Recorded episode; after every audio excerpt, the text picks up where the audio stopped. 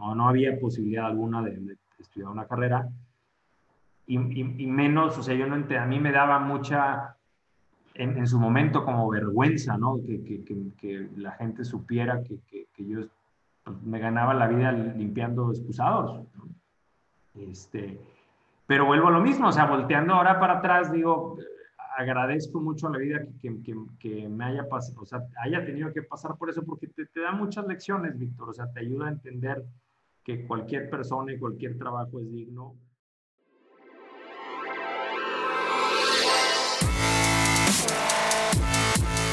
Bienvenidos, Injodibles. Hola, soy Víctor Vargas, coach de vida y alto desempeño, conferencista y empresario y en cada episodio te presentaré personas o mensajes injodibles para inspirarte a revelar y expandir los límites de tu mente, tu corazón y tu espíritu. Gracias por acompañarme a conectar y a elevar la vibración. ¡Comenzamos!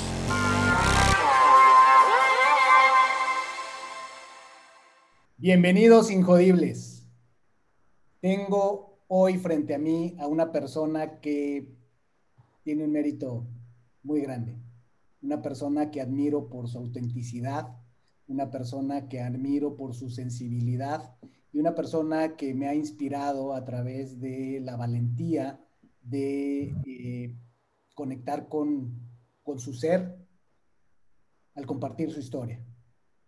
Es una persona que considero sin duda un, gran amigo, a quien le he aprendido mucho, una persona que tengo cerca y que admiro su trabajo también, por eso es que considero que si combinamos su historia poderosa con lo que hace, con la pasión que lo hace, creo que sin duda va a haber muchos aprendizajes aquí.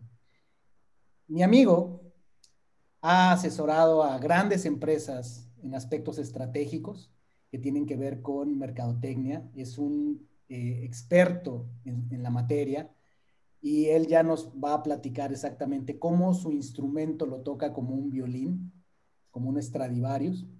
Y, sin duda creo que vale mucho la pena escuchar esta combinación que decía yo, de una gran historia con una gran pasión por eh, una disciplina que nos ayuda a hacer grandes cosas en el mundo.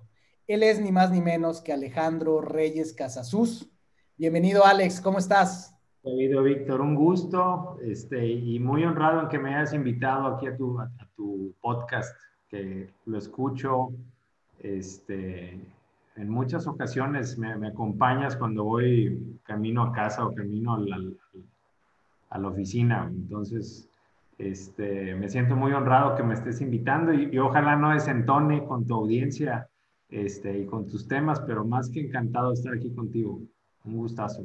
Como sabes, Alex, tú que eh, nos honras con tu preferencia, con eres parte de esto también porque muchas veces he, recibido inspiración tuya, consejos, eh, opiniones y conoces muy bien este podcast y sabes que elegimos muy bien siempre a quién invitar porque lo que pensamos es en la audiencia. Eso es lo que tengo yo en mente cuando voy a invitar a alguien. Entonces, créeme que definitivamente el que estés aquí es porque tienes algo muy, muy grande que compartir. Así es que como lo hacemos siempre en este podcast, empecemos con esa gran historia. Encantado, encantado. Eras una vez, eras una vez este pequeño Alex. Ajá. Este, pues te puedo decir que era una vez un niño, este, que tuvo una infancia, Víctor, muy bendecida, o sea, eso, no tengo la menor duda de eso. Eh, una infancia de, mucha abundancia en todos los sentidos, o sea, desde cosas como de muchos hermanos, porque somos seis hermanos, de muchos primos, este, de muchas experiencias, este, de muchos viajes, de, de, mucho amor también, tanto de papá como de mamá, o sea, una infancia muy bendecida. Este, y, y, yo creo que te pudiera decir que a lo mejor el, el, primer capítulo definitivamente pues está marcado eh, fuertemente por la presencia de, de, papá, de mi papá. Este, una persona que estoy seguro que te hubiera encantado conocer y, y este, te hubieras llevado muy bien con él. Y definitivamente creo que la tendría que meter en la historia, Víctor, por, porque mi papá fue mi, mi gran maestro en, en muchos sentidos y tiene una un rol muy importante en, mi historia. Este, mi papá era una, una persona, pues siempre lo, puedo describir como el último bohemio, yo creo que existió en la faz de la tierra, es un bohemiazo, este, de esos que ya no hay, Víctor, eh, apasionado en todos los sentidos, este, muy visionario, este, muy, como muy adelantado siempre a, cosas que todavía no existían y que veía, veía cosas que iban a pasar. Y este, un cuate muy inteligente en, muchos sentidos. Y, y, te platico así rápido, si me lo permites, o sea, cómo, cómo empieza a embonar esto. Eh, yo no recuerdo, fíjate, pero tenía yo eh, como tres años, tengo un hermano mayor, y mi papá y mi mamá nos llevan de vacaciones a, a, Disneylandia. ¿sí? Y pareciera que, que, después del viaje mi mamá nos iba a hacer una piñata. Entonces, te estoy hablando del, año 80, o sea, para que te des una idea, ¿no? Este, eh, eh, en aquel entonces, dice, dicen, decía mi papá que, que era un show hacer una fiesta infantil, o sea, no había cómo entretener a, los niños o o no había muchos lugares como ahorita, como ahorita a lo mejor hay, ¿no? Entonces, para no hacerte largo el cuento, se le ocurre, eh, se le ocurre comprar eh, películas de, de, Disney. Y decir, oye, en aquel entonces, Víctor, pues comprar una película te costaba como 80 dólares aquí, en, en aquellos formatos de beta o de VHS, ¿no? Y entonces se les ocurre comprar películas y en lugar de revenderlas, rentarlas. Y, y crea mi papá pues, uno de los primeros videoclubs en el mundo, o sea, en México el primer videoclub, este, se llamaba Pegaso, le pone Pegaso, este, y mi, papá tenía 33 años, para que te una idea, un chavito ahorita, y, y, le pega como no tienes una idea, ¿no? O sea, le, le, pega en el negocio este, bárbaramente y empieza a abrir sucursales en el país, aquí en México y este, cuando abre la sucursal en, el, en, el, en Guanajuato, para los que te escuchan que, que, no son de México, Guanajuato es como el centro, está en el centro del país. Le cambia el nombre y le pone Videocentro, güey. Entonces, para aquellos de tu audiencia que tienen arriba de las cuatro décadas, a lo mejor recuerdan ese, ese, ese negocio. Los, los, menores no, no van a saber ni de qué estoy hablando, Víctor. Así es, pero qué bueno que haces la, la ubicación histórica. La ubicación, sí. Entonces, para no hacerte la, te cuento esto porque mi papá en tres años este, se retira, o sea, eh, eh, vende, el, vende el negocio luego a, Televisa, que es una empresa pues, muy importante aquí en México, y a los 37 años el angelito se retira, o sea, tenía él eh, su vida asegurada y la vida de sus hijos aseguradas. Entonces, este, te platico esto pues, para que veas el tipo de vida que pude tener de, mi infancia. Lo, único es que de niño, Víctor, pues eh, para ti es normal, ¿no? O sea, no, no era normal tener ese, ese, estilo de vida. Y bueno, entonces, por eso creo que te puedo decir que, que, de mi infancia tuve una bellos recuerdos, este, abundancia en todos los sentidos, no solamente económicos, sino en todos los sentidos. Este es el contexto en el que inicias y para ubicar a la audiencia, todo esto ocurre, tu papá en ese viaje tiene esta visión eh, con, con, las películas en video, las trae a, a, México, desarrolla esa visión, crea el primer videoclub, como dices tú, muy probablemente no solo en México, sino en muchos lugares.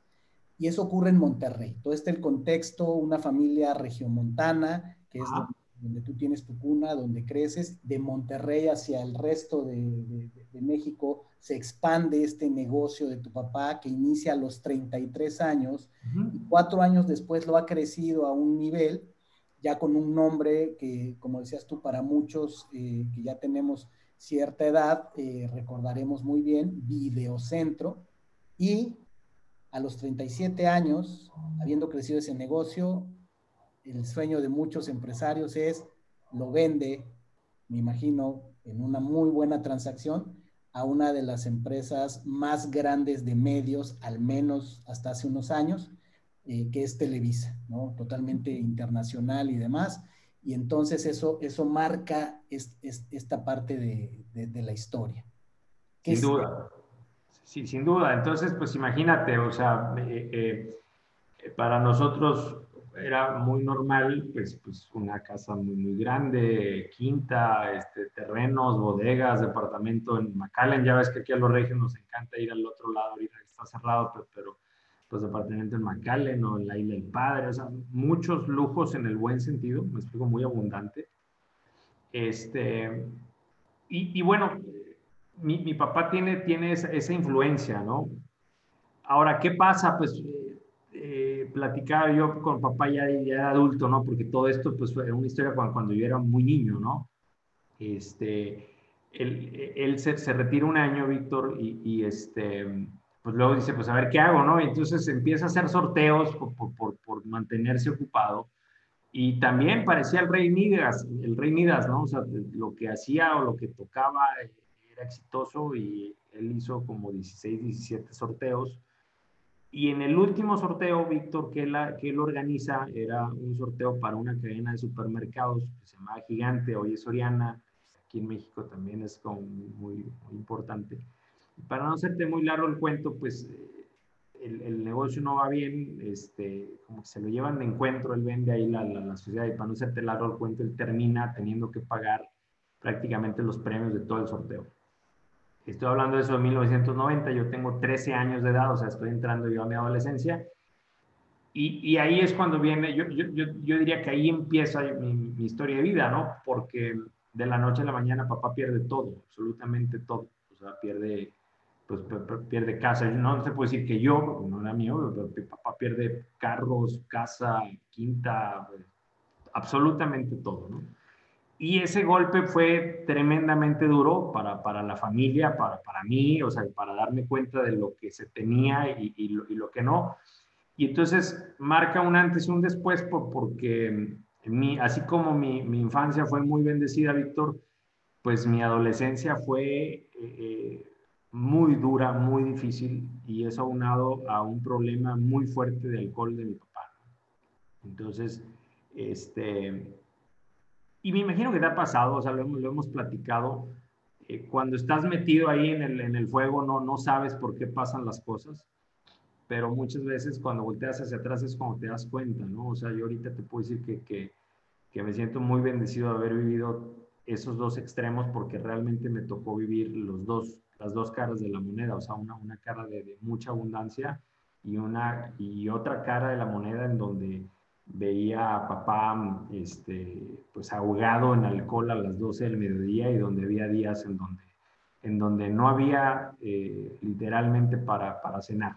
A, esos niveles llegamos. Entonces, este, ahora entiendo pues que, que era parte de, de, de, mi destino vivir eso y fue tremendamente formativo.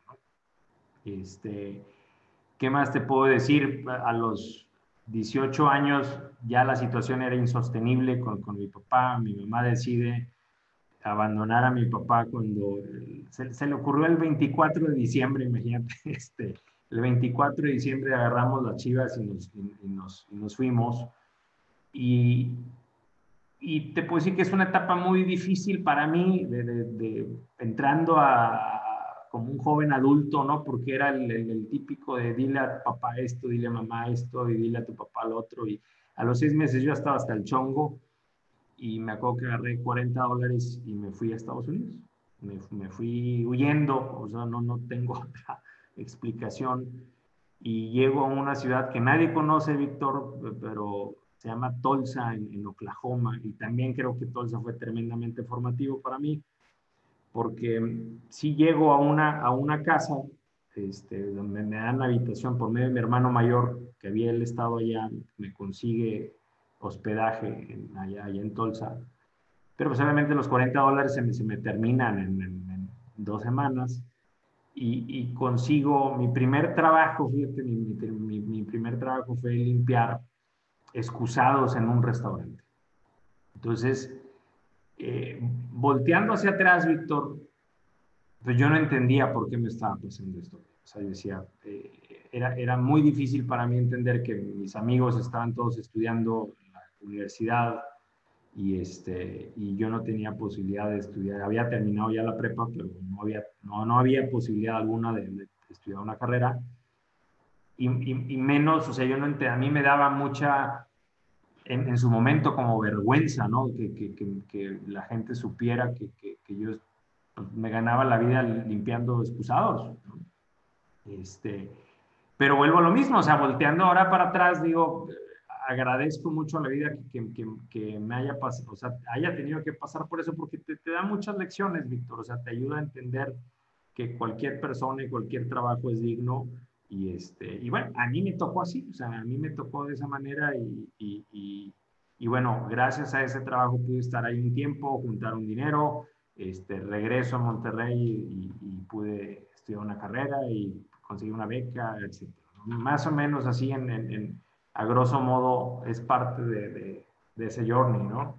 Este, así como mi papá tiene un rol muy importante, en, en esa etapa, cuando regreso a Estados Unidos, la enseñanza ahora la maestra fue mi mamá, ¿no? O sea, mi mamá que, que pues había dejado de trabajar desde que se casó, imagínate, con seis hijos, en, en, todas las edades, desde carrera, prepa, secundaria, primaria y kinder, porque somos seis. Este, mi mamá este, vendía unos como seguros para emergencias médicas, las famosas ambulancias estas M, pero pues en la casa no había carro, Víctor, entonces mi mamá a veces tenía que tomar entre 20 y 25 camiones para, para hacer lo que tenía que hacer.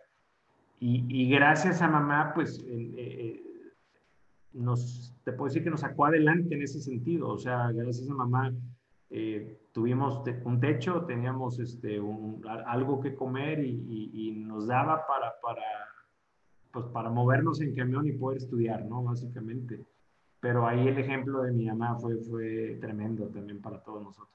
Tremendo, o sea, eh, una, un, ángel, una heroína, una inspiración, una contención que, genera tu mamá, pero vienes de esta, de esta historia, ¿no? Que, que, por eso decía, vale mucho la pena compartir tu historia, Alex, porque hay mucha inspiración ahí, mucho de injodibilidad, que al final, en el camino, hoy día eres un hombre hecho y derecho, pero que te hace lo que eres haber, haber sido forjado en estos, en estos fuegos, ¿verdad? En, esos caminos que escuchamos, eh, tu madre, tu hermano, que de alguna manera te sirve de, apoyo para llegar a Oklahoma. ¿Qué otros mentores, qué otros ángeles, si lo queremos ver así, qué otros maestros se cruzan en, esos años, Alex, cuando empiezan las cosas eh, a ponerse eh, en estos términos? Fíjate que yo me he dado cuenta, Víctor, que, que en, las épocas duras o en las épocas más difíciles siempre, siempre la vida te, te, te manda gente, ¿no? O sea, te, te, da, este, es impresionante cómo, cómo siempre hay gente que, que te va a ayudar. Y, y, tengo innumerables personas o gente que se me viene a la mente que, que en momentos difíciles eh, nos ayudaron en, en, muchos sentidos, ¿me explico? En, en muchos sentidos. Este, te, puedo poner uno así como ejemplo, ¿no? Eh, cuando, cuando estaba yo estudiando, eh, estaba estudiando en el TEC de Monterrey, aquí es una universidad de mucho prestigio este, en, México, si no, yo creo la, la de más prestigio. Y, y, como te decía, estaba estudiando por, por, por, beca y nunca había posibilidad de pagar nada, ¿no? O sea, debí toda la carrera, toda la carrera, toda la carrera, toda la carrera. Para séptimo semestre la, la, situación era insostenible, o sea, imagínate de ver siete semestres, eh, era, o sea, ya no, me ya no me dejaban entrar a la universidad, ¿no? Te estoy hablando del año 2000, si, si mi memoria no me falla. Y estábamos pasando por una situación, o sea, seguíamos en, ese, en, en, todo, en todo ese fuego, ¿no? Que te he platicado. Y, y para que te des una idea cómo estábamos ahí, eh, la, familia estaba separada en, seis o siete casas, porque no teníamos casa. Este, yo vivía en ese entonces, la familia, de, hablando de, de, mentores y ángeles y gente que, que me ayudó aquí en, aquí en el mundo. Eh, un amigo muy añejo, del, su familia me, me, dio hospedaje por ocho meses, o sea, por ocho meses viví en su casa, comí las tres comidas y mi amigo, este, inclusive me, cedía su cama para yo dormir con él, imagínate, o sea, para dormir yo ahí en la cama y él se iba al suelo, pues imagínate, son, son gestos que jamás voy a olvidar. Como también, por ejemplo, cuando ya no me dejaban entrar en la universidad, Víctor, eh, me acuerdo que, que, pues iba cada semestre a negociar, ¿no? Iba a negociar con el de tesorería, con el director de carrera, tenía yo buen, buen, buen promedio, Víctor y cuando, cuando ya estaba, este, ya derrotado, porque ya había, ya, había tocado todas las puertas para que me dejaran entrar y no había manera de entrar. Voy caminando hacia afuera de la, de la, universidad, Víctor. Y, y, me pasó algo muy curioso porque de repente, no, no, sé cómo describirlo, te puedo decir que a lo mejor escuché una voz, sería lo, más, a lo mejor lo más cercano a lo que te pudiera decir, y lo único que escuché fue, sube, o sea, sube a este edificio. O sea, iba pasando por un edificio, perdón, y resulta que el edificio era la rectoría del, TEC de Monterrey. Y entonces subo, eh, subo por las escaleras cuatro pisos y en el último piso, en aquel entonces, había una oficina al lado derecho y una al lado izquierdo. Y lo único que vuelvo a escuchar es la izquierda. Entonces, pues toco la puerta, Víctor, y, este, y resulta que era la, oficina del rector de, la del, campus Monterrey, el, doctor Ramón de la Peña. Y, entonces saco una cita, le digo, era viernes, vengo a hablar con el doctor de la Peña. Asunto, decía su, asistente, este, pues, personal. Checó ahí la computadora, Víctor, y me dio una cita para el lunes a las 10. Y ya me fui. El lunes llego, le platico la historia que estábamos viendo todos en casas separados, este, que mi papá traía broncas muy fuertes con el alcohol, todo el show. Y para no hacerte largo el cuento, saca de su cajón, este, jamás se me va a olvidar eso, sacó 500 dólares y me dijo, con esto me hizo una, una carta y me ve a tesorería y dile que te dejen pasar. Y, esa persona, este, así como me ayudó en ese semestre, me ayudó en el siguiente semestre y te puedo decir que por él me, pude graduar en su momento, ¿no? Lo más sorprendente de todo, Víctor, es que al, doctor de la Peña me lo topé como 15 años después en el aeropuerto de la Ciudad de México. Y, entonces yo estaba con un cliente, güey, y sabes que discúlpame, tengo que ir a saludar a esta persona. Entonces voy corriendo y le digo, doctor, eh, ni se ha de acordar de mí, le platico, ¿no? Todo eso que te estoy platicando ¿Sabes qué fue lo que más me, llamó la atención? Que, que, que, no tenía idea, de, no, no, se acordaba que, él había hecho eso. Me dice, pues sí, hacía, cuando, cuando era rector era algo que comúnmente hacía. Esas lecciones jamás se me van a olvidar, Víctor, jamás se me van a olvidar. Este, eh, te puedo seguir comentando muchas, pero, pero siempre ha habido gente que, que cuando lo he necesitado ha estado ahí para mí. Y es más, eh, lo tengo, alguien que te puedo decir, lo tengo enfrente. O sea, tú has sido una persona que, que cuando, cuando he, estado en, en, en, épocas difíciles, tú has estado ahí. O sea, recuerdo, la última fue el año pasado en, una, en un desayuno que tuvimos en Toxo. O sea, yo estaba pasando por, por una situación tremendamente fuerte de estrés. Y, y, tu plática me, me, sirvió tremendamente, güey. A lo mejor tú no te acuerdas, pero pero jamás se me va a olvidar lo que tú me dijiste en ese, en ese momento. Y te puedo recordar, jamás se me va a olvidar la frase que dijiste, usa tus herramientas. Este, eso me cambió por completo el rumbo de, de, esa situación, por ponerte un ejemplo. No, bueno, pues ahí sí ya nos salimos del script. Pero es en serio. Porque, bueno, esto habla sin duda de, del tipo de ser humano que eres, que lo decía yo al principio, lo repito de nuevo, que además tienes una historia, Alex, eh, enorme, una, una historia que tiene que ser contada muchas veces, porque tu historia puede iluminar a muchas personas, eh, donde has sido ejemplo, me has contado esto y lo vuelvo a escuchar en tu voz y se me hace extraordinario y me has contado más cosas de, de, tu vida, cómo tu vida ha estado plagada de, de muchas pruebas y de muchas bendiciones, pero si de algo eres ejemplo, y lo sé, y por eso era muy relevante y pertinente que tuviéramos esta ocasión de grabar este episodio, es todas las veces que la vida te ha noqueado, espiritual y físicamente, te has levantado.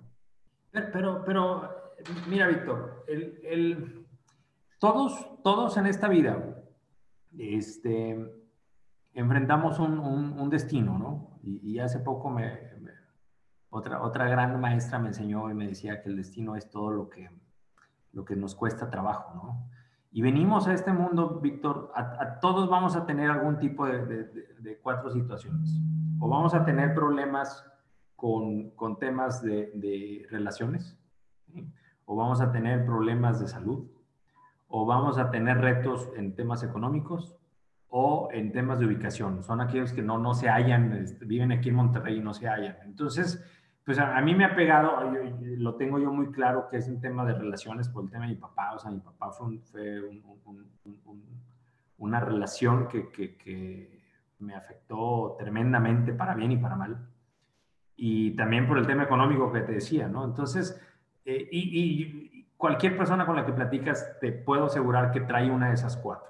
¿sí? O sea, todos traemos, y, es la manera en que aprendemos a final de cuentas.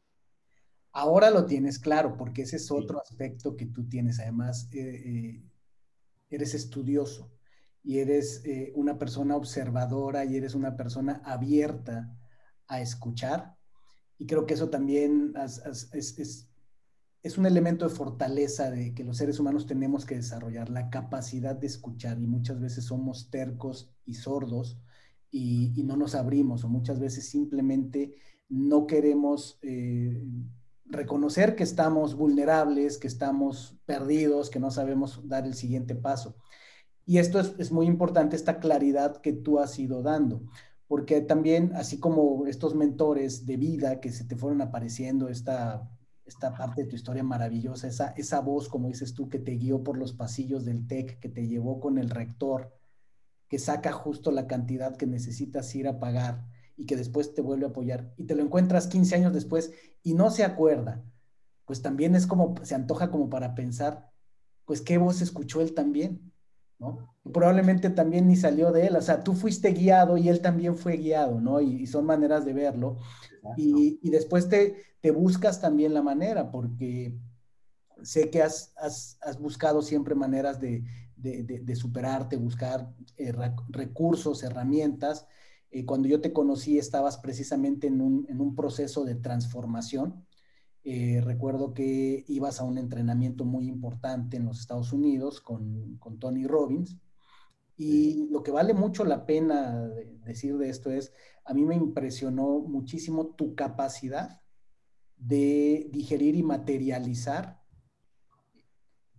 todo lo que aprendí, todos tus aprendizajes. Recuerdo, me compartiste lo que aprendiste allá, eh, algunas cosas que tú y yo trabajamos al mismo tiempo, eh, que, estábamos comentando, eh, e impresionante ver cómo materializaste, cómo tu visión la tradujiste a un plan, tu propósito de vida, tu manejo del tiempo, tus áreas de prioridad, que eso también es, creo que, algo importante para compartir, ¿no? Cómo en medio del caos las personas algunas, no todas, tienen esa capacidad como tú de ir tratando de buscar el orden y de a poquito o de a mucho, eh, a veces meterte muy profundo y demás. ¿Cómo ha sido esto del orden en, tu vida cuando has buscado este tipo de herramientas? ¿Cómo, te ha ayudado a ser el Alex que eres hoy? Esa disciplina que tienes, esa capacidad que tienes de sentarte, ordenar ideas, escribirlas y empezarlas a llevar a la realidad. Ándale, este, fíjate que, algo, algo que, he aprendido este año al echarme un clavado, nunca termina uno de entenderse, ¿no? Pero eh, todas las experiencias de vida que nos van pasando, Víctor, creo que nos vamos nosotros adquiriendo creencias, a veces unas verdaderas, otras, la mayoría falsas, pero la, vida nos va, nos vamos llenando de creencias y también lo que nos va pasando nos va llenando de miedos también. Entonces, eh, yo, yo, tengo muy claro que, que un, miedo muy fuerte que, que, a mí me quedó de todo este show es, es, es la, la, carencia, ¿no? El, el, no tener, el, el, vivir otra vez lo que me tocó vivir, o sea, y, y, eso... Eh, e, esos miedos que, todos tenemos y que sigo yo trabajando con, tratando de, eliminarlos o al menos de controlarlos, es, yo creo que, que, ¿cómo te puedo decir? O sea, lo, yo veía siempre que, el, educarme o el, tratar de, de, ser mejor, de, aprender nuevas cosas, me podían a mí ayudar a, no vivir lo que ya había vivido. ¿Me, explico? Sería la forma, no, no significa que, que, sea la manera correcta de hacerlo, pero echándome un clavado y siendo muy franco contigo, creo que eso era un motor de, lo, de, lo que a mí me, me, ha movido por mucho tiempo. En el temas de enagrama, que tú lo conoces muy, mucho mejor que yo, pues soy el típico 3 por eso, ¿no? O sea, soy el, el, el bueno, no me quiero, ya, ya, me desviaría mucho del tema, ¿no? Pero, pero, soy... No, no, no, estás, estás en ello. E, este, o, sea, soy el, el, que, ¿cómo le llaman al 3? El, triunfador, ¿no? Entre, entre comillas, ¿no? pero pues hay muchos fantasmas atrás de todo eso, ¿no? Es el que cree que si no hace cosas no vale y el que si, el, el, que piensa que su valor está en los logros y en los títulos nobiliarios y todo ese tipo de rollos, ¿no? Que, que he tratado de ir eliminando y quitando y dándole su justa dimensión, pero, pero creo que ese orden, siendo muy franco, eh, eh, se originó principalmente por tengo miedos atrás y déjame, necesito esto para, para para no volver a pasar por lo que tuve que pasar. Esto es, está tan en el tema porque es justo lo que yo decía, tienes esta capacidad de ir profundo, algo que yo admiro muchísimo, esa disciplina, y que además tienes la claridad, la sabiduría y la humildad para explicarnos de dónde viene. Eh, en tu percepción y tu experiencia de lo que podríamos llamar caos, obscuridad en algún momento de tu vida, pues te deja esta, esta aversión a sentir eh, carencia que te lleva, pensémoslo así de alguna manera, a buscar tener el control para que estas cosas no pasen. Y se, se, ve desde tu juventud cuando nos dices todo lo que hiciste junto con tu mamá, pero tú en particular también tu mérito para sacar adelante una carrera. Una carrera, como decías tú, donde siempre se debió y donde se aparecieron ángeles, pero sacaste una carrera que eh, en un momento más quisiera que fuéramos allá. y también será interesante ver ya cuando mires hacia atrás y juntes unas los puntos, como dice Steve Jobs, que solo se pueden ir hacia atrás, por qué estudiaste lo que estudiaste y por qué haces lo que haces ahora, ¿no? ¿Qué tanto tendrá que ver con esto? Pero fíjate, hablas del enneagrama y, y, es donde yo decía, alguien como tú que tiene la capacidad de ir profundo a los temas, lo, lo digeriste, a mucha profundidad. esas conversaciones, ese estudio, ese, ese, trabajo personal que hiciste con el Enneagrama, que por cierto, para cuando este episodio se publique, habrá habido unos dos o tres episodios atrás donde justamente hablamos del Enneagrama. Eh, pero habla de eso. Hablabas de una maestra que te, que te decía que los seres humanos tenemos en general cuatro tipos de problemas y ya me imagino el, el, estudio tan profundo que hace estar haciendo de este tipo de conceptos, ¿no? Del destino. ¿Qué es el destino? El destino, decías, es una definición que te daba esta maestra del destino, es todo aquello que nos cuesta trabajo. Sí, es, correcto. Hallamos en la vida, es el destino, entiéndase lo que venimos a enfrentar, Alex. Sí, así es, Víctor, así es, ese es, el, ese es el, destino. La misión es todo, lo, es, todo lo contrario, es lo que ya pasaste, es lo que ya no te cuesta trabajo hacer. Este, es el, es la, misión es la que te llena de, entusiasmo, es la que te llena de energía vital. Este, es eso. Entonces, son, son dos conceptos ahí que a veces nos, nos confundimos un poquito qué es una y qué es la otra, pero van muy, muy, muy, muy ligados, ¿no? Y por eso resuena mucho contigo la frase, usa tus herramientas, porque tú las sabes usar. Esto es importante para nuestra audiencia, porque tu historia nos deja en claro esto. Cómo ha habido elementos, como todos lo tenemos en la vida, en los cuales pues tú nada más ibas pasando, tú no tenías, o sea, todo lo que pasó con tu papá en, en, cierta medida, y que es lo que pasa con los, con, los, con los niños, por ejemplo, hasta que pues toman conciencia, pues todo lo que está pasando alrededor es algo que lo podemos ver de, diferentes ángulos, pero veámoslo con cierta filosofía, es todo aquello donde el universo en su orden, cualquiera que sea, determina que ahí es donde tienes que estar y es lo que tienes que vivir. Y es un poco lo que tú decías, es parte de ese destino, si lo vemos así. Es lo que me tocó vivir, que muchas veces no es, eh, vaya, es lo, que, es lo que mi espíritu necesita para, para evolucionar. Claro, exacto. Es lo que, es falta para evolucionar.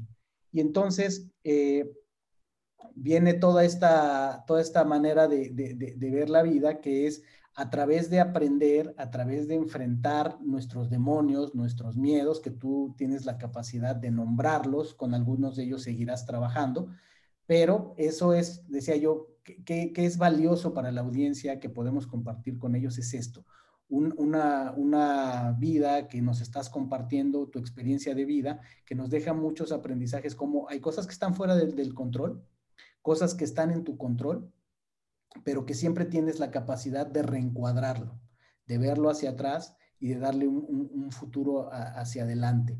Cuéntanos un poco, Alex, de finalmente qué, eh, con todo este esfuerzo de tu madre, probablemente en familia, pero sobre todo, pues también el mérito que tú te tienes que dar a ti mismo, eh, ¿qué camino escoges en la vida profesional y por qué?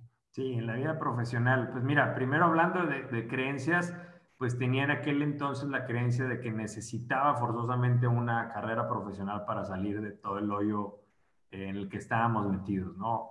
También ahorita te das cuenta que pues no es cierto, ¿no? No, no era necesario, pero no me arrepiento de haber estudiado una, carrera, en su momento me, fue, un gran logro para mí, este, como para todos los que han terminado ahí una carrera universitaria, ¿no? Estudié negocios internacionales, creo que porque por, la experiencia que tuve allá en Oklahoma, y, entonces es una ciudad petrolera, entonces vivir con, con, con árabes, con venezolanos, con, o sea, e, eso me, me abrió mucho los ojos y, y, estudio eso, este, pero por, curiosamente nunca ejercí negocios internacionales, o sea, siempre desde, desde mi, desde mis prácticas profesionales creo que, encuentro la vocación que fue mercadotecnia, ¿no? O sea, que fue este entendimiento profundo de las personas, que, que lo ligo mucho también aparte de la historia de vida, como todo el mundo nos, lo, lo, hacemos, Víctor,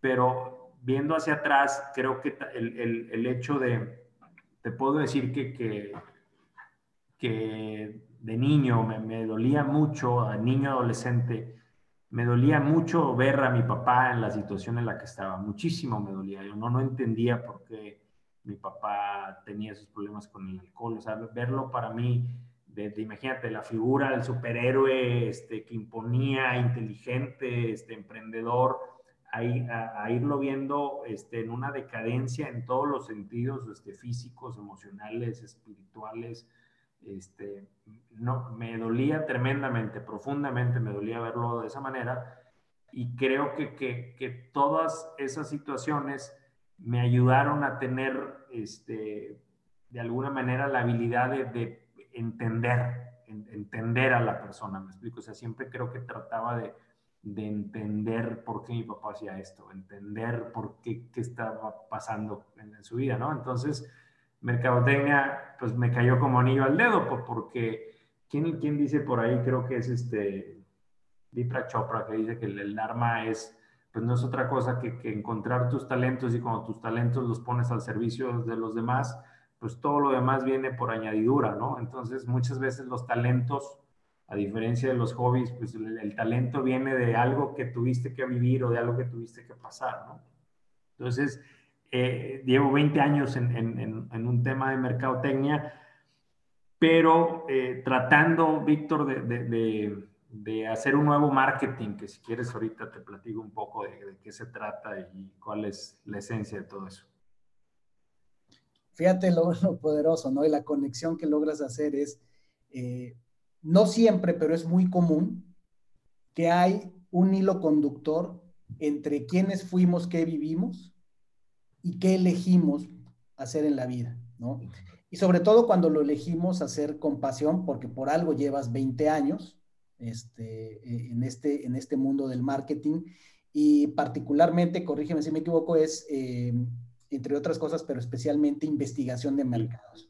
Es, eso, de hecho es investigación que es la, la, la primer parte de, de la mercadotecnia el nombre eh, está horrible, el nombre, no es nada sexy el nombre, investigación de mercados, hasta, hasta se ve flojera, pero es una gran ciencia y, creo que es, es, la columna vertebral de, todo lo que es mercadotecnia. O sea, tú no puedes crear una estrategia de mercadotecnia si primero no te dedicas a entender a profundidad a las, de a las personas a las que sirves, ¿no?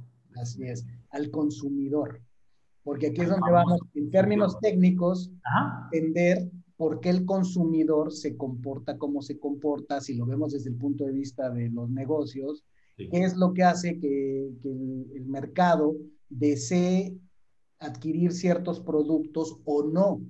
¿no? Entender los diferentes estratos del mercado, no todas las personas son iguales, no todos los productos son para todos, pero si ya nos metemos a justo donde creo que vienen estas, estas, eh, estos vínculos, es entender la mente humana, entender eh, lo que eh, viene del, del, deseo humano, lo que mueve a las personas, te apasiona, te, te, va llevando y a lo mejor en aquel momento lo tenías más o menos claro, hoy día ya, ya puedes trazar esa línea y, y, ligarlo con, con, con tu área de vida. Y entonces, este entendimiento del, del consumidor en el cual eh, has, has, estado trabajando por mucho tiempo, pues te lleva a desarrollar incluso pues, tu propia agencia, ¿no? Eh, que ya cuéntanos cuál, cuál es, es, es, ese flujo, eh, y, y, cómo llegas eh, a este, eh, esta nueva forma de hacer marketing, a esto que hoy día tanto necesitamos, esa evolución tanto en las organizaciones, hemos tenido la ocasión también de, de colaborar en, en, el activismo, en, en, el que estamos sobre nuevas organizaciones con, con Responsive. Eh, nos hablaste ahí acerca de brandfulness. Eh, ¿cómo, ¿cómo, todo esto, Alex, no, no, lo puedes separar de la persona que eres, ¿no? Lo traes, eh, es tu, decía yo, es tu instrumento hoy día que lo tocas como un violín, pero ¿a dónde te lleva esto? Eh, de, de, tu historia a la investigación de mercados, al comportamiento del consumidor, a esta nueva manera de, eh, hacer marketing? Mira, es bien interesante lo que preguntas. A principios del siglo XX, Víctor, eh, ponte, vamos a poner el ejemplo de, Henry Ford, ¿no? O sea, este cuate crea eh, el sistema este de crear un, un, un, carro en línea, ¿no? Y era un mismo carro espantoso, horrible, este, pero ese era el que ¿no? Entonces, si tú como consumidor, oye, ¿me lo puedes pintar de verde? Este es, ¿me explico? Entonces, oye, pero es que no, este es, o sea, era la, la, la, época de las fábricas, ¿no? O sea, ellos ponían las reglas, ellos ponían, pues, si lo quieres, ahí está, y si no, pues el que sigue, ¿no? Entonces, eh, obviamente ni a ti ni a mí nos tocó esto, pero, pero seguían, o sea, no, no, sí nos tocó al menos que nos enseñaran esto. El, el, marketing que a mí me enseñaron, Víctor, a finales del, del siglo pasado, era un marketing en donde déjame te bombardeo de, de, de, por todos los medios posibles de, que tu vida no tiene sentido si no tienes este artefacto que tengo aquí, que es un celular, por ponerte un ejemplo, ¿no? Y te voy a convencer que tu vida no vale o que no tiene sentido si tú no tienes este aparato. ¿Me explico? Entonces, ese marketing, eh, Víctor, sigue existiendo, pero las marcas o las empresas no se han dado cuenta que ya no jala así.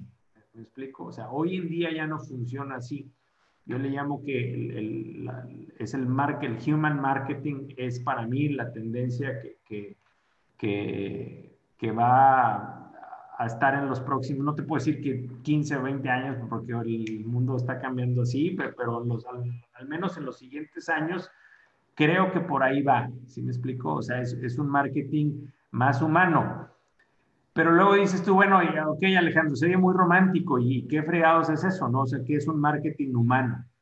Hay un libro, Víctor, buenísimo, este, que leí hace algún tiempo. Un cuate, no me acuerdo, fíjate, no me acuerdo el autor, pero el cuate se empieza a echar un clavado a entender, a ver, ¿qué nos hace diferentes a cualquier otra especie viva, ¿no? Y empieza a estudiar muchos fenómenos como el chisme, el bostezo y todas esas cosas, ¿no? Y, y llega él a la conclusión, Víctor, de que hay tres cosas que nos hacen eh, humanos y que nos, hacen, nos diferencian de cualquier otra especie. Fíjate qué interesante está. La primera característica es que nosotros como seres humanos tenemos la, la, la capacidad enorme de poder ponernos en los zapatos de otra persona. O sea, tenemos esa capacidad de, de sentir lo que el otro está sintiendo. ¿sí empatía. Es la empatía, esa es la primera. La segunda característica, Víctor, es, lo han visto en otros seres vivos, pero la diferencia entre cualquier otro ser vivo y el ser humano es, es abismal. Es la capacidad de hacer un acto de bondad, de bondad sin esperar algo a cambio, ¿sí? que es servicio. Lo han visto en un perrito que, que comparte comida, o sea, lo hemos visto yo creo todos, pero el ser humano tiene esa gran capacidad, tan es así que hay personas que han dado la vida por, por, por otro ser humano. ¿sí? Entonces, ese servicio es la segunda. Y la característica más importante que nos hace seres humanos, Víctor, y que nos, nos diferencia de cualquier otra especie, es que somos la única especie que queremos, eh, tenemos la, la, la, la, necesidad de crecer, de evolucionar, de, de, aprender. Somos la única especie, o sea, si te fijas, eh, un perrito, pues ahí está, o sea, él, le das comida, va, va, va, a atender sus necesidades básicas y punto. El ser humano es el único. Entonces, si te fijas, lo que nos hace humanos es la empatía, es el servicio y es el crecimiento. Y ese es el nuevo marketing, o sea, Seth Godin eh, lo, lo resume de una manera fantástica, tú y yo lo hemos platicado. Pero marketing hoy en día, si yo lo puedo resumir en dos palabras, es empatía y servicio. Sea, es empatía y servicio. Eso es el marketing hoy en día. O sea, en la medida que tú, cualquier persona, ¿no? Porque el marketing es todo, independientemente si tú trabajas en una empresa o tienes tu propio negocio, pero tú sirves a un grupo de personas. Entonces, en la medida que tú los entiendas, y entender es eh, eh, entender toda la complejidad de, una persona, que es lo, lo, que hace, lo que dice, lo que piensa y lo que siente, esos cuatro cuadrantes. Pero en la medida que tú los entiendes, los vas a poder servir mejor, Víctor. Entonces, el resultado de esa fórmula de empatía más servicio es crecimiento. O sea, eso es. O sea, no hay manera en, que tu negocio o tú profesionalmente no crezcas si aplicas, o sea, si tú aplicas estos dos conceptos de empatía y de servicio, el resultado va a ser crecimiento. No hay de otra. Alex, ¿es correcto decir que esta es también otra forma de describir lo que se da por llamar actualmente el marketing honesto? Sin duda, sí, sin duda, el marketing honesto. Ahorita que hablabas del brandfulness, yo no soy experto en marcas, pero al final de cuentas, Víctor, las marcas son, son, este, son hechas este, eh, por personas para personas. Sí, sí me explico. El, el ejemplo que pongo es para, para, pasar, este, para llegar a la oficina todos los días paso por la escuela de, de, mis hijas, o sea, paso ahí por la escuela de mis hijas, ¿no? Pues ahorita el, el edificio está vacío, entonces, o sea, a lo mucho estará ahí un guardia de seguridad, personal de intendencia, pero ¿qué pasaría si, si, si la escuela, Víctor, eh, le cayera una bomba y, y, explota? O sea, ¿qué pasa con esa marca? O sea, la, la, escuela está más viva que nunca, ¿me, me, me explico? O sea, hay maestros eh, interactuando con, con, los niños, los niños interactuando con los maestros, los maestros interactuando con los papás, los papás interactuando con los niños, los niños haciendo actividades para la comunidad. O sea, la marca eh, eh, es, es, algo, va más allá de cuatro paredes, va más allá de, es personas sirviendo a otras personas. ¿Me explico? Entonces, el, el, el viene pues de un concepto que tú eres experto, o sea, que viene del mindfulness, que, que, a final de cuentas, corrígeme si estoy mal, pero es pues estar consciente de lo que dices, de lo que piensas, de lo que haces, ¿no? Entonces, eh, eh, una marca consciente, una marca honesta, hoy en día es lo, lo, lo curioso es que esto que suena muy romántico, pero hay innumerables ejemplos, Víctor, que sí funciona y funciona muy bien. Ahora sí que, como decía la sección amarilla, ¿no? O sea, funciona este, a, la, a la perfección. Eso es lo, lo, lo, que va a hacer que las empresas crezcan. Fíjate, eh, ya llegamos al brandfulness, decías tú, es, es esta conciencia eh, en las marcas que ya nos lleva a, a, ese otro tema que está conectado sin duda los negocios conscientes. Hoy día se habla mucho de capitalismo consciente, se habla mucho de eh, Conscious Business y también todo este movimiento al que estamos conectados y, y, al que tú y yo hemos estado también siendo activistas como Responsive, pues a, habla de esto, ¿no? O sea, de, de, de, cada vez humanizar más las organizaciones, humanizar más las marcas, humanizar más los productos, porque al final el negocio del hombre es el hombre mismo. Sí. Venimos de una evolución y esa es una realidad. Tú hablabas de Henry Ford, ¿no? En su momento, eh, pues fue un, salto cuántico el sacar a las personas, o bueno, el traer a las personas a las fábricas, del campo a las fábricas, enseñarles a trabajar en una línea de ensamblaje, y eso requirió organizaciones de cierto tipo, de cierto tipo, organizaciones rígidas, eh, que funcionaron muy bien y que fueron un salto cuántico, y al paso del tiempo hoy día estamos en un punto en donde ya hace más daño que bien trabajar en ese tipo de organizaciones. Lo mismo pasa con las marcas. En el mundo del marketing, si hay un marketing consciente, si hay un marketing, más bien lo voy a poner así, si hay un marketing honesto, si hoy día hay necesidad de un marketing honesto, es porque hay un marketing deshonesto. Y, me parece muy interesante lo que tú decías, es eh, parte de tu, de tu trabajo, de tu función, de lo, que hace, de lo que haces con tu firma, es nutrir a un ecosistema de marketing porque hay varios pasos más. Decías tú, la investigación de mercado es como que de la primera fase de lo que va a venir en, todo lo que es el proceso de marketing.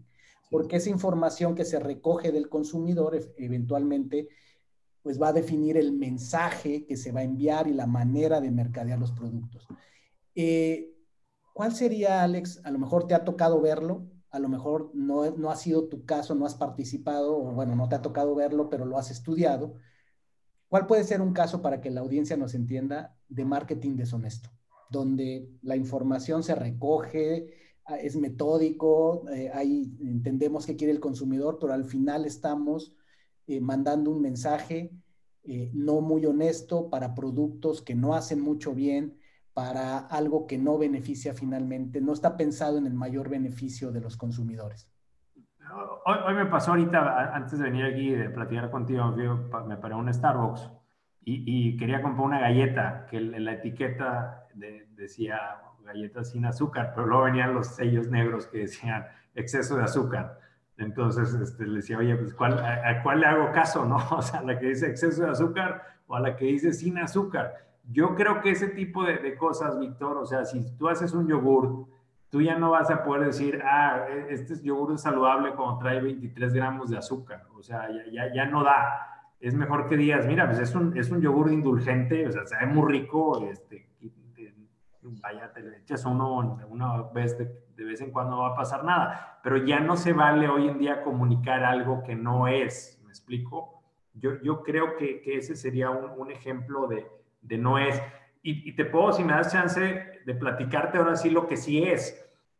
Te voy a poner un caso que se me hace bien interesante, así como hasta caso estudio, y pasó recientemente ahora en junio, en julio hay una empresa en Estados Unidos que se llama Zappos, que es una empresa que, que, vende zapatos, ¿no? Y, y resulta que, que, eh, estos cuates estaban escuchando, hablando de escuchar, porque eso es empatía, ¿no? Escuchar realmente a, la gente a la que sirves. Mucha gente pidiendo que, que, pudieras comprar un zapato o un tenis nada más. Tú dices, ¿por qué? Pues bueno, no sé si sabes, pero, pero pues hay, en Estados Unidos hay aproximadamente 1.800.000 personas que, han sufrido alguna amputación de, pie o de pierna.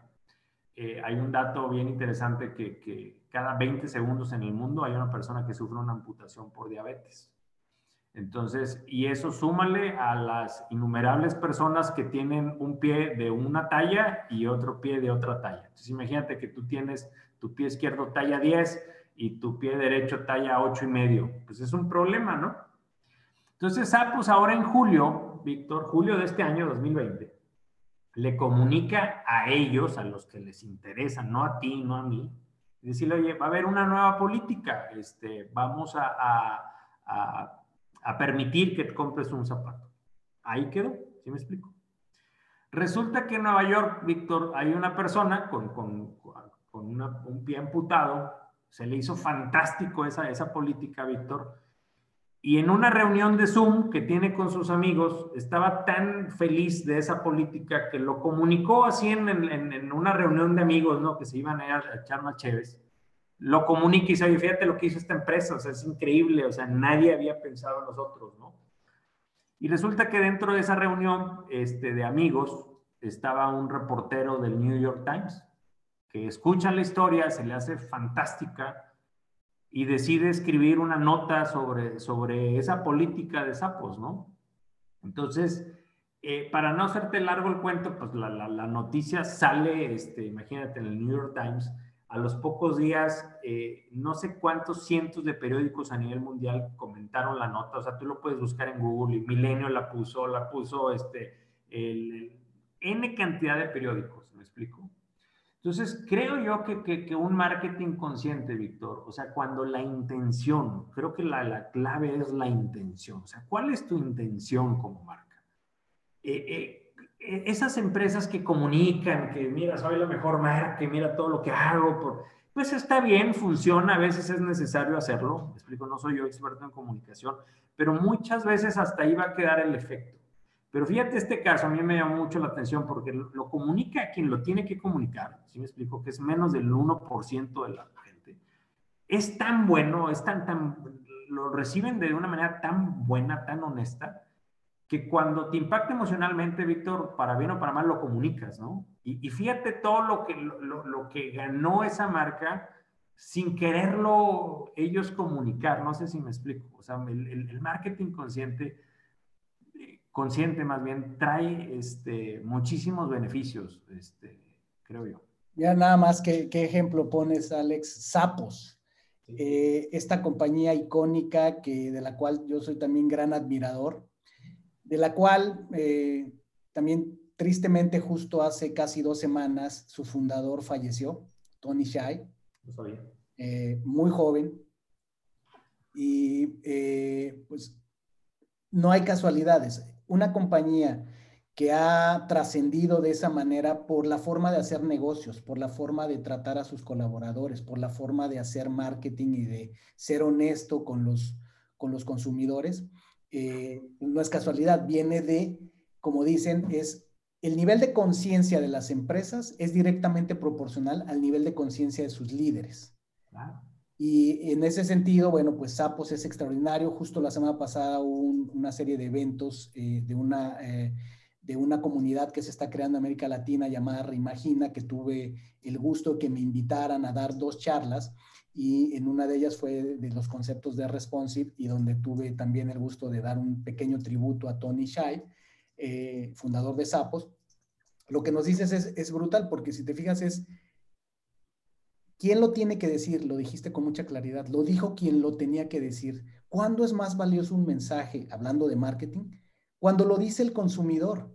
Cuando el consumidor es el que da cuenta de ella, es el que provoca la nota en los periódicos y demás, con una acción concreta y específica de algo que los beneficia, por ejemplo, en este caso, a este grupo de, personas con esa situación, ya sea de, que solo necesitan un zapato, porque además es eso, ¿no? El tipo de cosas de que, ¿qué empresa está dispuesta a venderte solo un zapato si es solo lo que necesitas, ¿no? O a venderte dos de tallas diferentes. Hay muchas historias acerca de, de sapos. Y yo sé que hay muchas organizaciones en México y en diferentes lugares del mundo. De verdad que quiero darme el espacio y, comprometerme a buscar más de esas historias. La semana pasada yo compartí la historia de una empresa mexicana que eh, pues ha hecho cosas muy, muy eh, proactivas con sus empleados necesitamos más de esos casos. Pero ahí es donde entra eh, el marketing, ahí es donde también, si necesitamos líderes conscientes en los negocios para que sean conscientes, necesitamos profesionales con propósito y conciencia como tú, que son sensibles a esto, que saben distinguir entre cuánto es solamente hacer ganancias y rentabilidad y cuánto es realmente promover un crecimiento de la humanidad, promover un crecimiento de las personas, lo dijiste con claridad, empatía, servicio y crecimiento. Cualquier cosa que promueva las tres de preferencia, pero por lo menos una de ellas, estaríamos hablando de un marketing consciente, a diferencia de muchas marcas, algunas de ellas por años, promoviendo productos que no le, al contrario, dañan a las personas. Y te la compro que durante muchos años no sabíamos, no sabíamos el daño que ciertos productos como el azúcar hacen dentro del cuerpo humano. Pero hoy día no tenemos vergüenza los que sigamos negando, los que sigan negando eh, esa realidad. Claro, y creo que se vale, o sea, se vale si, tú eres, una fábrica o produces un producto que tiene mucho azúcar, el consumidor lo, tengo comprobado en N cantidad de estudios, o sea, a pesar, ya no lo puedes engañar, la, otra es, te lo va a aceptar, está bien, oye, pues sí, es, tiene azúcar, o sea, no, no tiene nada malo, o sea, malo es, pues si lo consumes de, de manera abusiva, pues obviamente te va a afectar la salud.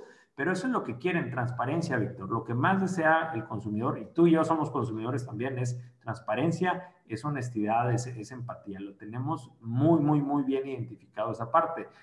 Como también la otra, también ojalá, o sea, el, no sé si te diste el caso reciente que Best Buy va a salir de México. Este, es una pena por la cantidad de personas que, que se van a quedar sin trabajo. y sale el, el presidente de, de, de, Grupo Salinas poniendo un comunicado de, de, burla, de gracias por participar, este, aquí vamos a atender a tus clientes. Está bien, lo, hacen, pero la gente no se da cuenta que ya, ya no puedes hacer eso, o sea, que, que, que no es, la gente ya no te lo va a aceptar, o sea, tarde o temprano ese tipo de, de comunicaciones y ese tipo de marketing, ya no, la gente no te lo va a aceptar. Así es, pero fíjate, otro ejemplo interesante de el nivel de, de conciencia de las marcas, de las empresas que están detrás de las marcas, es directamente proporcional al nivel de conciencia de los líderes que están detrás. Y un comunicado así de un líder importante, de un grupo comercial, industrial importante de este país, pues eh, no es del todo extraño ligarlo con comentarios que se escuchan de cómo son las culturas dentro de sus empresas, ¿no? Que no se hablan cosas muy buenas. Entonces, todo, todo, todo va de acuerdo y es un tema de, es un tema de conciencia, ¿no? Es un tema de, eh, me gustó mucho lo que dijiste, que sí es bien importante y tenemos que tomar responsabilidad. Eh, y yo tomo nota de esto que acabas de decir, porque si muchas veces es también el victimismo de las marcas no nos dicen, y las marcas este, que hacen cosas que no están muy bien no nos dicen. No, muchas veces la información está ahí. Y aún así, y esto, esto es importante, es sí también hay que respetar el derecho del consumidor a que sabiendo que lo que está comprando o consumiendo no es bueno, está en, su derecho. El que dice, este producto yo sé que no me hace bien, que causa ta, ta, ta, pero a mí me gusta, lo, he consumido por años y no tengo planes. Yo recuerdo tener un, amigo que decía, ¿y por qué voy a dejar de fumar si me gusta? exacto. Ya, está en su derecho. Él decía, yo sé lo que el cigarro causa y lo he visto en mi familia, pero no tengo planes de dejar de fumar. Esa es mi decisión. También, también eso es bien cierto. Sí, no, no, no, no se vale echarle la culpa a, los, a los gancitos, a los pingüinos, Víctor, del problema de salud que hay en el país, ¿no? O sea, este, eh, coincido 100% contigo. Creo, que los, los, negocios, y es una frase de Tony Robbins que me encanta, o sea, los negocios, Víctor, son, son, son, es un juego espiritual, o sea, sin, sin duda, o sea, es un juego espiritual. todos los servicios, todos los productos, todos o sea, el servicio, producto, experiencia que uno brinda o hace en lo que hagas es un juego espiritual. En la medida que lo, entendamos de esa manera, en la medida que creo que, los resultados de lo que haces eh, va a ser mucho mejor. No tengo duda de eso. Así es, totalmente. Y fíjate, es, ya lo habíamos dicho, no todos los productos son para todas las personas. Exacto. todos los consumidores son para todas las marcas. Y eso lo vemos una, una y otra vez. Yo mismo, por ejemplo, yo sé que este podcast no es para todas las personas y no es mi intención. No tiene por qué serlo. O sea, sería un grave error si tú quisieras abarcar a, No lo puedes hacer, o sea, sería es algo imposible. Así y es. sería un gran, gran error. O sea, que, que hoy en día creo que, que, es eso, ¿no? Tú tienes que... Este, acuérdate que como, como, como consumidores nos segmentamos solos, o sea, ¿qué significa esto? Tú pones el, tema de tu podcast, o sea, tú, tú, tienes un tema central o tienes una esencia de lo que es tu podcast, pero los consumidores se van a segmentar, ¿sí, me explico? O sea, aquel consumidor que quiere escuchar historias de terror en el podcast, pues no, no, no, te, va, no, no te va a escuchar, me explico, y está bien que no te escuche este, va a haber a lo mejor un 90% de las personas que digan, no, todos esos, los temas de Víctor están bien fumados, este, yo no lo entiendo. Y, es, y, es, y, está bien, es normal. Eso pasa hoy en día con cualquier marca. Me encanta esto que dices, se segmenta solo el consumidor. Sí. No todo es para todos, porque justo eh, platicaba el fin de semana que eh, te comentaba antes de, de entrar a grabación, que estuve en un retiro y platicaba con, con, un hombre muy sabio que tuvimos la oportunidad, Cicial y yo, de conocer el fin de semana, que fue un hombre con una carrera en el mundo de la música muy importante. Y que él con su propósito y su visión, él decidió que quería otro camino y me, y me decía justamente eso, me decía, dejé de fijarme en las cantidades de fans o en las cantidades de, de consumidores de, de, mi música y me dejó muy inspirado porque eh, pienso igual, ¿no? En, en, este mundo de los podcasts, por ejemplo, pues es, es, parte de, del juego es ver quién te escucha, ¿no? Cuánta gente te escucha. Y hoy en la mañana platicaba con, con, mi equipo, eh, yo estuve offline totalmente sin celular y demás el fin de semana. Entonces, pues les dije, sorpréndanme qué ha habido, qué, qué, qué, novedades. Y bueno, aquí te comparto a ti, este, que más allá de números, lo que nos, nos entusiasmó, entusiasmó muchísimo es que eh, en estos días Spotify eh, publicó, eh, digamos que los resultados del año, ¿no? ¿Qué, qué, ha pasado en el año? Y entre muchos otros indicadores, resulta ser que Injodible es, está en el número 85, en el top 100, en el número 85 de los podcasts educativos. Y eso es lo que le decía a mi equipo, eso es lo que importa, o sea, no tanto, y lo digo empezando por mí, evidentemente cuando yo empecé a hacer esto, pues estaba yo ahí mirando cuántos, cuánta gente nos seguía, cuánta gente nos escuchaba. Es relevante, pero ya es secundario al final del día, porque realmente es, es, es el impacto lo que vamos buscando crear. Eh, y creo que esto que, que, nos pone sobre la mesa, Alex, me, me, inspira porque realmente creo que por ahí es donde tenemos que ir. El consumidor se segmenta solito. Quienes eligen escuchar contenidos como esto, fantástico, para ellos estamos y para ellos trabajamos. Quien no está listo, eh, no lo hará. No y en su momento. ¿no? Y esto pasa eh, con, con, con, cualquier producto. Así wow. Te dije, Alex, que se iba a poner bueno este asunto pues bueno, tú y yo seguiremos teniendo nuestras, nuestras charlas. Sin duda, eh, Te dije eh, y estaba convencido que aquí había mucho valor en tu historia, en tu pasión por lo, por lo que haces en este instrumento que has elegido, que decía yo, lo tocas como un violín, la investigación de mercados, la parte que tú nutres al ecosistema la mercadotecnia, en los proyectos que, que, que trabajas. Y yendo hacia, hacia el final del episodio, Alex, con todo esto, para ti, ¿cómo funciona el universo? ¿Cómo lo explicarías? ¿Cómo funciona el universo? Eh, ahí sí me agarraste en curva, ¿eh? Este, qué buena pregunta, Víctor. Yo, creo que, que, el universo eh, funciona a la perfección eso es lo que te puedo decir ahorita, ¿no? A lo mejor tenemos esa conversación en tres años y te voy a decir otra cosa, ¿no? Pero hoy en día te puedo decir que, que funciona a la perfección, que tiene... Eh, es amor, es solamente amor en su estado más puro. Hay, hay, un pasaje de la Biblia que es el favorito de Oprah Winfrey, que está, no, no, no, no te puedo textualizar así tal cual, pero dice, en, él, en él vivimos, nos movemos y existimos. Este, y yo creo que el universo funciona para beneficio de cada uno de nosotros, con un propósito muy, muy, muy claro que es evolucionar y crecer y llegar otra vez de donde salimos, que es de la fuente. O sea, todos, todos, este, todos venimos de ahí, Víctor, y todos vamos para allá. Creo que el nombre, Dios, universo, fuerza, este, espíritu, creo que es lo de menos. Yo siempre he dicho que, que, que, Dios es un gran mercadólogo, es el mercadólogo número uno. O sea, este, te llega por todos lados, ¿no? O sea, por todos lados. No sé si contesté la pregunta, Víctor. Pero magistralmente, me encantó. Dios es el mejor mercadólogo del universo. Sin duda, sin duda. El mensaje te llega porque te llega.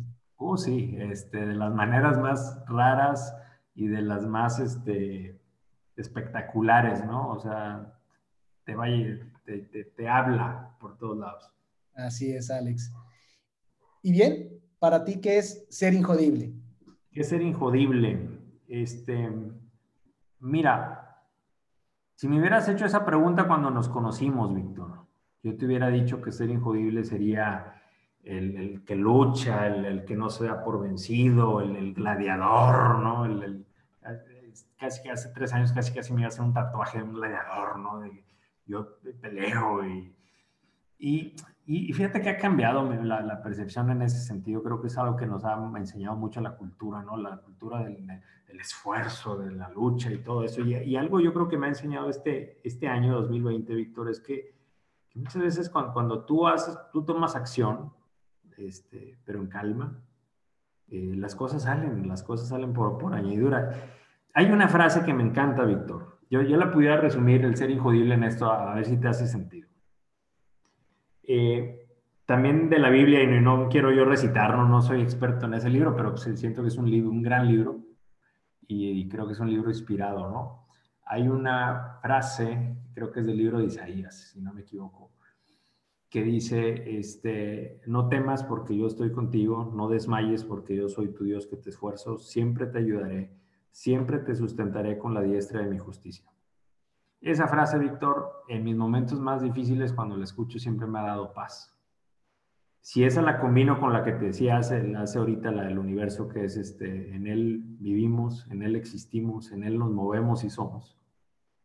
Y si la complemento, hay una, deja si la, tenía, el otro día la leí aquí, me encanta, deja si la tengo por aquí en, mi celular, que dice, este, que Dios hace que todo lo que nos suceda sea para nuestro bien.